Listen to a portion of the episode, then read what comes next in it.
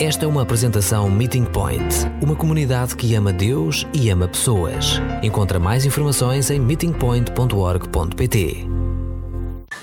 Ouviram dizer que é preciso uma aldeia para criar uma criança. Bem, é preciso uma comunidade para criar um cristão. E o resto da carta aos Efésios é sobre como precisamos de viver juntos para alcançar o que falamos na, na semana passada, Efésios 4, 13. Como vamos chegar à maturidade em Jesus Cristo, juntos, em família, em um corpo, como igreja. Sejamos cada um de nós em comunidade, como Jesus. E assim como unidade é importante para o cristão e para a igreja, também pureza.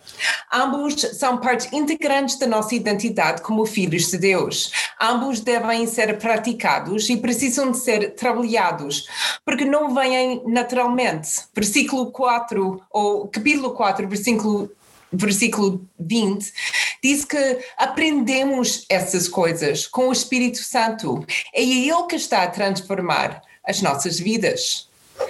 Paulo lembra-nos que as nossas vidas devem ser diferentes hoje do que eram quando não seguiram Jesus Cristo. Se não estiverem, algo não está certo. A vida velha e a vida nova são totalmente contrárias uma à outra.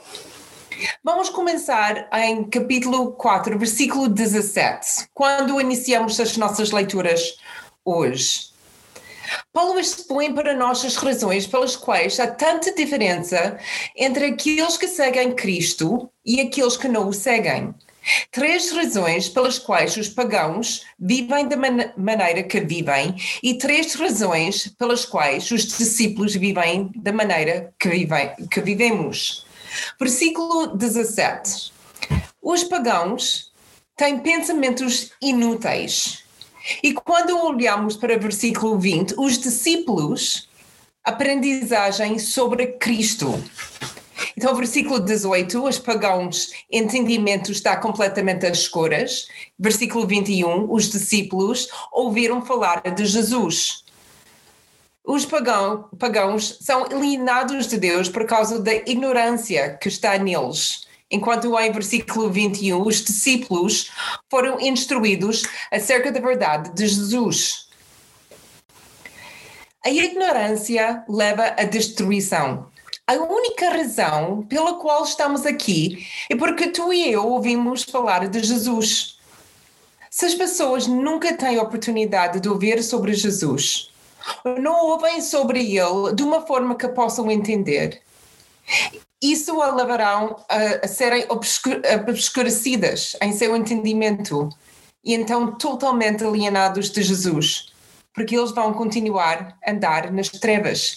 E por isso o nosso trabalho, cada um de nós, diariamente, é tão importante Todos os dias caminhamos ao lado das pessoas que talvez nunca tenham ouvido falar sobre Jesus Cristo, não sabem do amor de Jesus, não entendem que podem receber graça e perdão.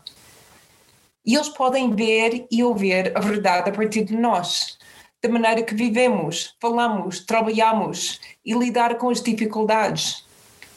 Nós somos embaixadores de Jesus cada dia e em pelo menos pela ecrã que está na minha frente, em pelo menos 50 sítios diferentes. Seja escolas, universidades, por telefone, na rua. Porque aí, em frente de mim, há mais ou menos 50 pessoas.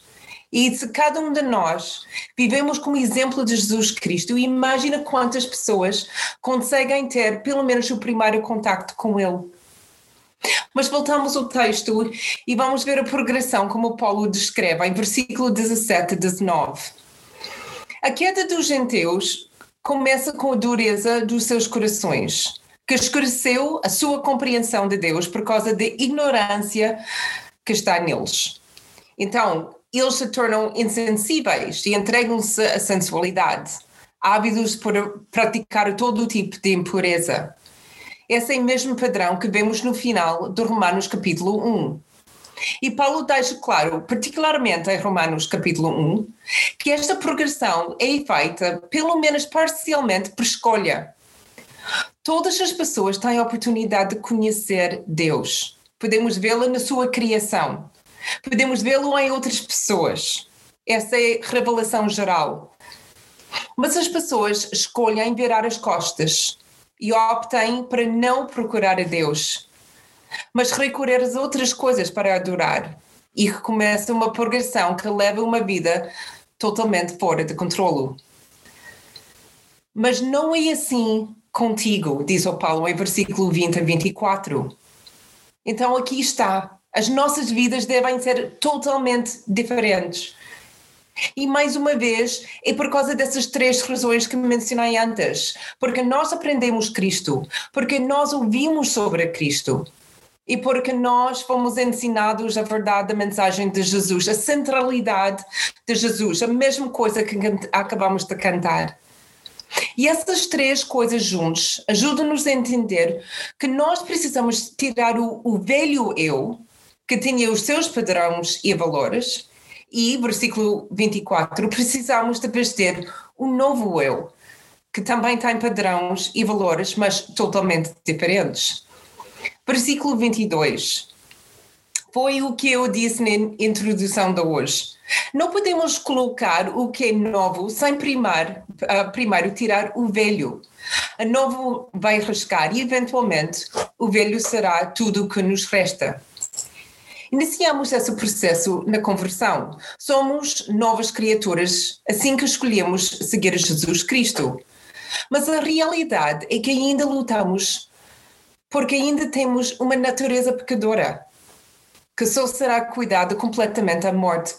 Precisamos de ser renovados diariamente.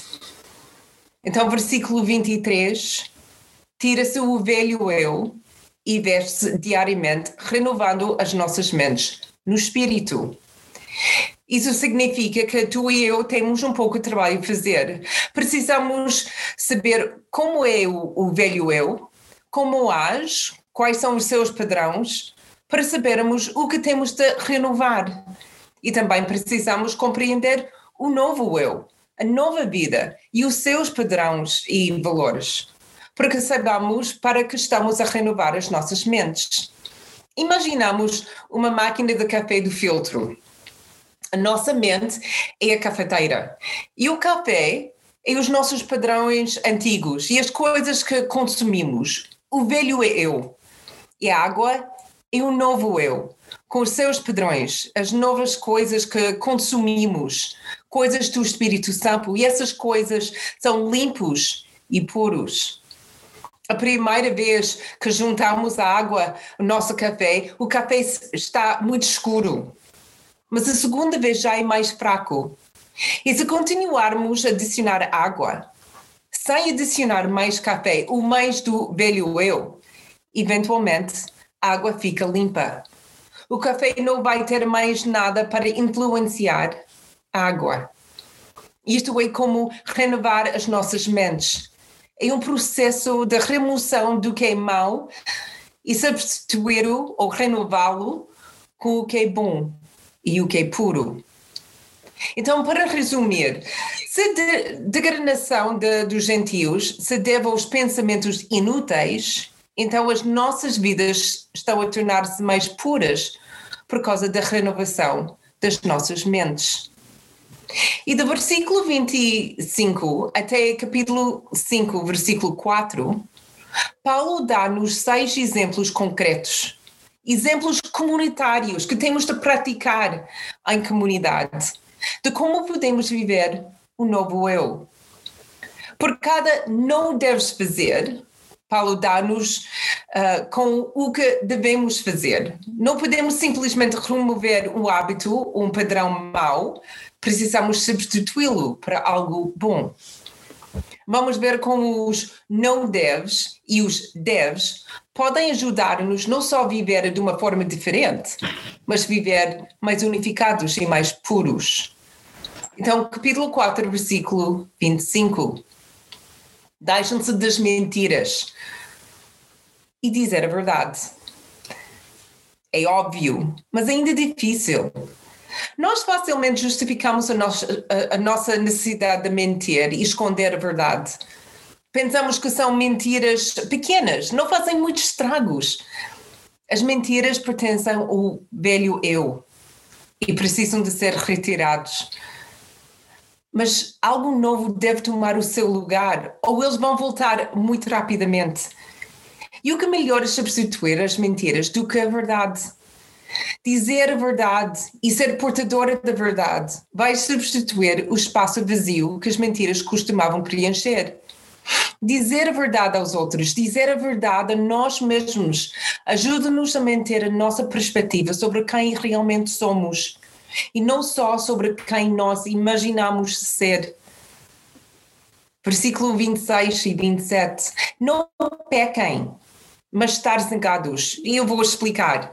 Porque há dois tipos de raiva: raiva justa, capítulo 5, versículo 6, e raiva injusto, capítulo 4, versículo 31. É preciso haver uma mais irritação justa dos discípulos de Jesus. Com uma voz alta, devemos clamar contra pornografia, escravatura, tráfico humano, injustiça, abuso de qualquer tipo, racismo, entre muitas outras coisas. Devemos ficar zangados sempre que os mais frágeis são abusados, empurrados de lado, maltratados ou ignorados. Estas coisas merecem a nossa irritação e a nossa ação. Mas, no mesmo tempo, não devemos pecar. Não usamos a violência para contra-atacar. Não usamos zombaria, insulto ou calúnia. Não sejamos arrogantes. Não usamos o nosso poder. Usamos o nosso amor. Não devem deixar o sol se ponha sem terem dominado a, vossa irritação. Não deixa apodrecer e ferver. Não deixa que cresça na tua mente e coração. E porquê? Porque não se deixam apanhar pelo diabo. Porque o diabo sabe a linha entre a raiva justa e raiva injusta. E está a esperar que atravessemos esses limites ele quer destruir-nos e a nossa unidade. Ele tenta separar-nos, fazer-nos desconfiar uns dos outros, ficar zangados e, e orgulhosos. E temos de cuidar. Não lhe demos essa oportunidade. A terceira coisa que Paulo diz que temos de deixar para trás é em versículo 28. Deixa de roubar, trabalha, contribuir. Roubar pode ser muitas coisas, mas basicamente é quando estamos a treinar nossa sociedade e comunidade, quando não é preciso. Seja honesto, deixar de roubar e, na verdade, começar a dar uma contribuição para a sociedade. Essa é exatamente a história de Zaqueu, que não só deixou para trás o, o seu velho eu, ele começava a contribuir à sua sociedade versículo 29 a 30, não usa palavras impróprias, edificar uns aos outros. Gozar e brincar podem ser engraçados, mas também podem magoar alguém. É uma linha tênue. Temos de aprender a confrontar e a desfiar com amor e não com insultos ou, ou sarcasmo, Jesus exemplificou isso com os seus discípulos quando ele ajudou-os a crescer e, e, ficar mais maduros. Quando as pessoas deixam uma conversa com, conosco, comigo, como se sentem? Sentem-se construídas ou destruídas? Capítulo 4, versículo 31 a capítulo 5, versículo 2. Não fiquem amargos e aborrecidos ser gentis e prontos para perdoar. Amargo ou, ou, ter ressentimento, tanto a atitude como a conversa, forma de conversar, são desagradáveis e tristes para estarem por perto. Eles são cansativos de ver quando estás a ter uma conversa com alguém que, que leva com eles tanta amargura, é cansativo. Irritação, ira, indignação, baseiam-se nos outros. A irritação é geralmente mais emotiva, enquanto a ira é mais profunda e intencional. Mas ambos podem levar alguém a um ataque de fúria gritante. calúnia, injúria. É falar nas costas de alguém, distorcendo a verdade sobre eles. A malícia, a maldade, má vontade, ressentimento que cresce entre as pessoas. Não podemos ter uma comunidade saudável, saudável com essas coisas presentes, temos de tirar e colocar algo novo. Então, Paulo diz: em vez disso, sejam delicados, prestáveis, perdoando uns aos outros. Soa-me muito parecido com o Sermão no Monte. E assim que temos uma comunidade saudável, uma comunidade como Jesus viveu e exemplificou para nós. Admito que algumas dessas coisas não são nada fáceis. Ser delicado com alguém que é indelicado é difícil. Por isso Jesus disse: dar outra face.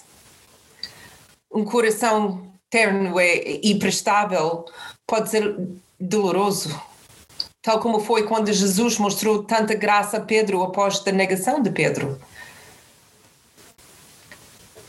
Perdoar uns aos outros quando são coisas tão dolorosas como deslealdade, abuso ou traição. Pode parecer impossível, mas é o que Deus faz conosco todos os dias. E nós temos de imitar a Deus, amar e amar profundamente. Versículo 3 e 4 de capítulo 5. Não seja imoral, impuro ou grosseiro. Ser grato. Paulo está a mostrar-nos como, o amor honesto e puro parece o lado do oposto pervertido da autossatisfação.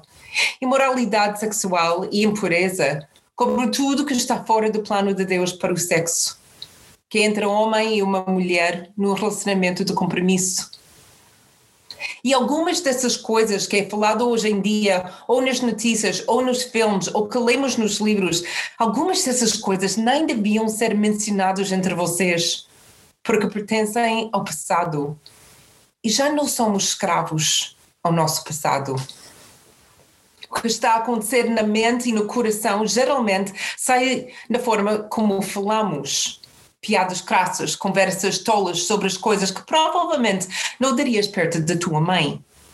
Estas coisas já não nos servem. Somos o, o novo eu. E assim, fora das nossas bocas, também deve vir coisas novas. Gratidão, por um.